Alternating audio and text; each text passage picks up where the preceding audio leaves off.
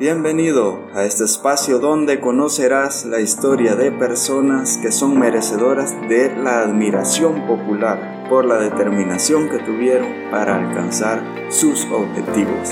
Yo soy Adrián Vega y esto es Reconsidera. Hola a todos, bienvenidos a un nuevo episodio y esta vez no solamente hablaremos sobre una persona, sino más bien de dos personas, los cuales son los creadores de WhatsApp, la aplicación de mensajería instantánea más utilizada en el mundo actualmente. Ambos tienen historias distintas y en este episodio trataremos de aprovechar sus experiencias para conocer y analizar qué nos podría servir o qué podríamos aplicar en nuestra vida cotidiana. Así que empecemos.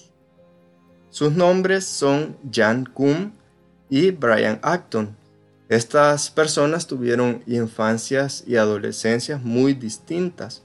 A uno le tocó emigrar con su familia hacia un país desconocido para ellos y el otro tuvo un desarrollo más común. Por supuesto con el esfuerzo de sus padres, pero podríamos decir que fue más común.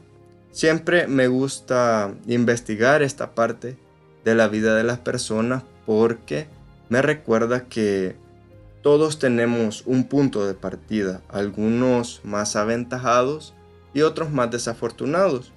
Y es importante, por supuesto, pero no es lo más importante, no es como una sentencia de la cual no se puede escapar, ni mucho menos y lo hemos visto en casi todos los episodios que hemos desarrollado en este podcast.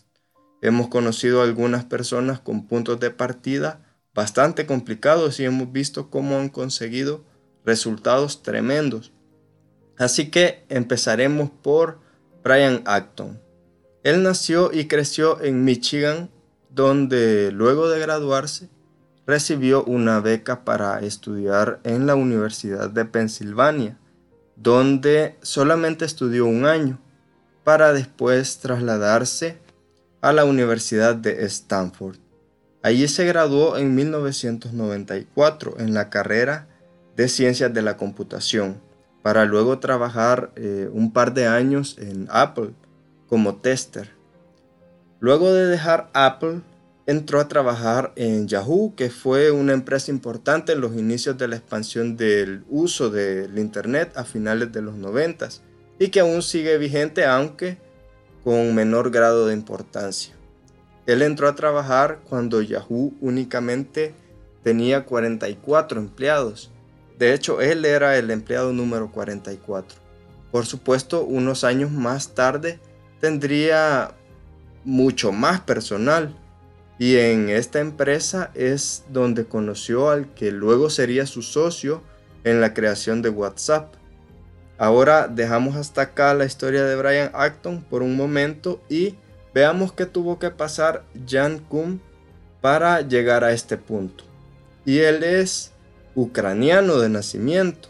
Le tocó vivir una de las épocas más complicadas, si no la más complicada, en donde estaban en su país, eh, estaban en guerra buscando la independencia de la Unión Soviética.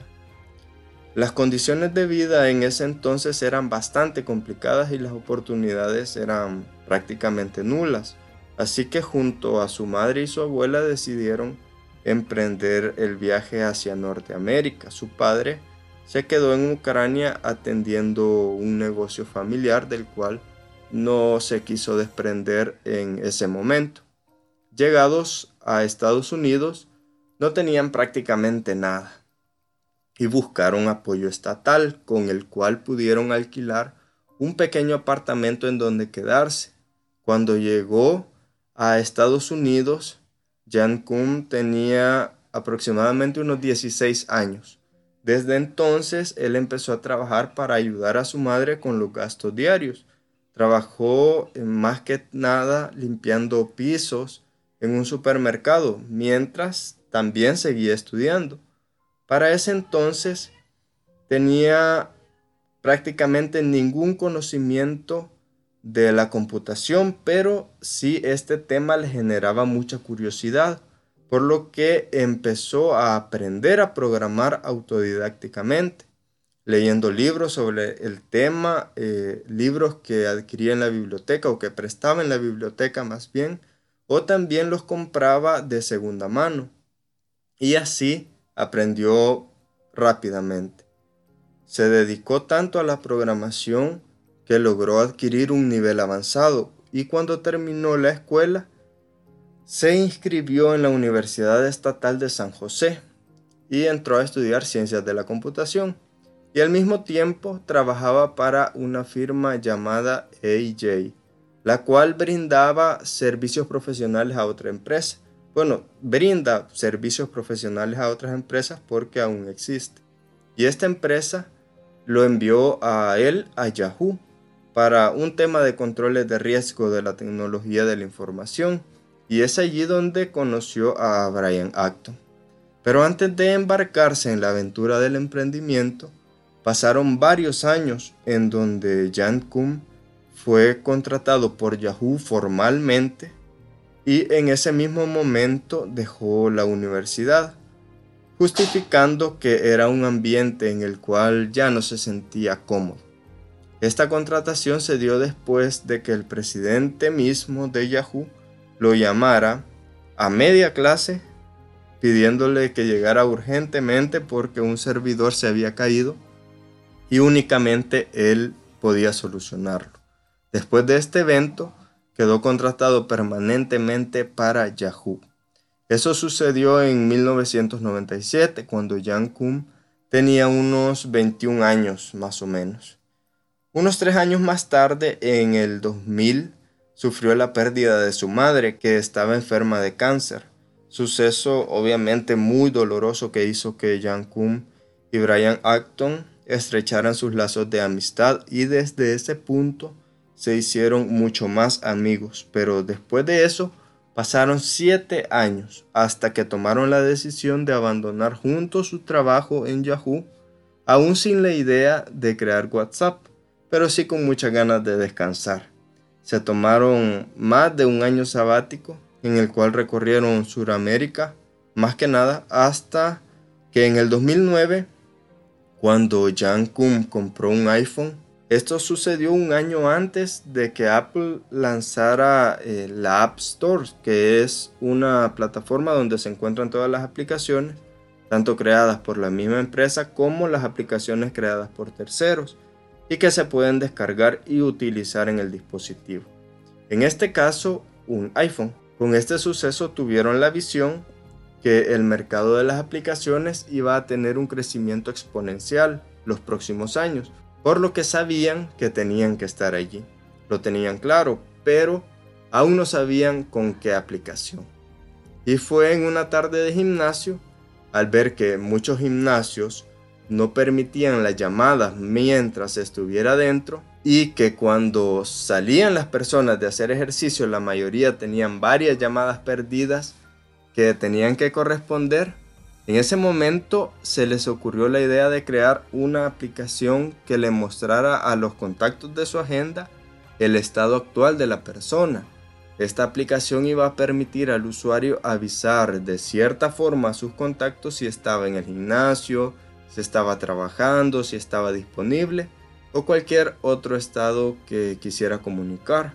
Por supuesto, eh, era únicamente texto, pero realmente la idea no inició queriendo crear una app de mensajería instantánea, como la conocemos ahora en día, ya que veían como empresas grandes tenían acaparado ese mercado, siendo el rey en ese momento BlackBerry, con su servicio de BlackBerry Messenger. Estaba también Google Talks, seguía vigente un Messenger de Microsoft y algún otro servicio por ahí, por lo que inicialmente consideraban complicado entrar en esa lucha. Entonces, ¿cómo llegó hasta acá WhatsApp? Y fue gracias al fracaso en su primera aplicación. Pasaron un par de meses desde que lanzaron WhatsApp en su versión inicial, que fue en febrero del 2009, y no pasó absolutamente nada con la aplicación.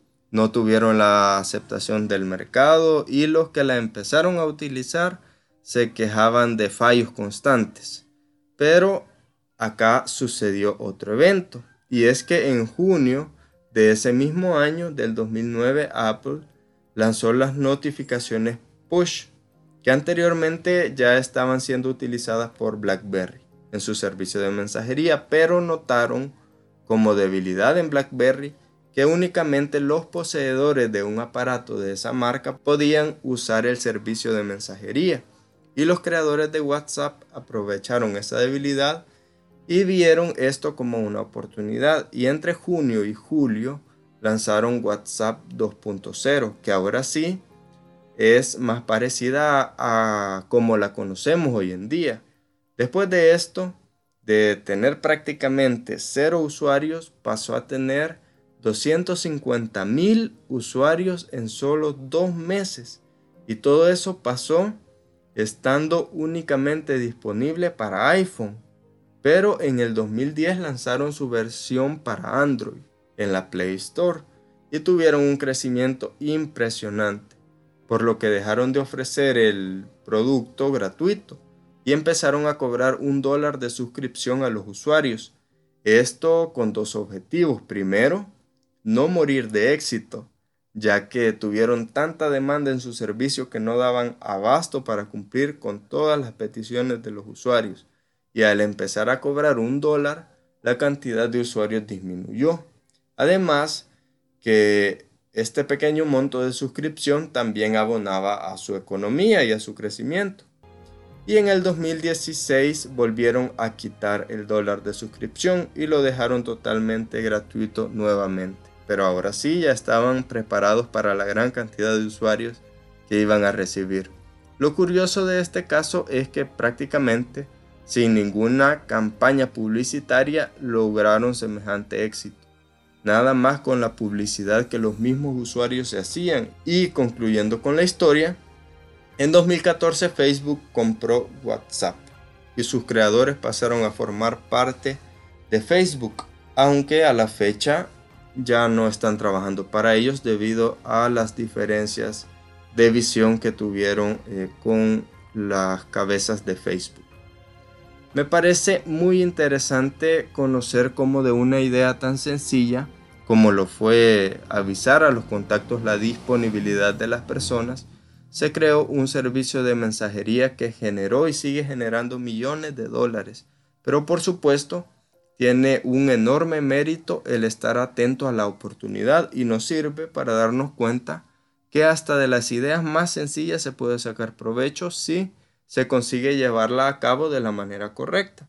Del mismo modo, podemos destacar la flexibilidad para amoldarse a las necesidades o exigencias de los usuarios para aprovechar el mercado.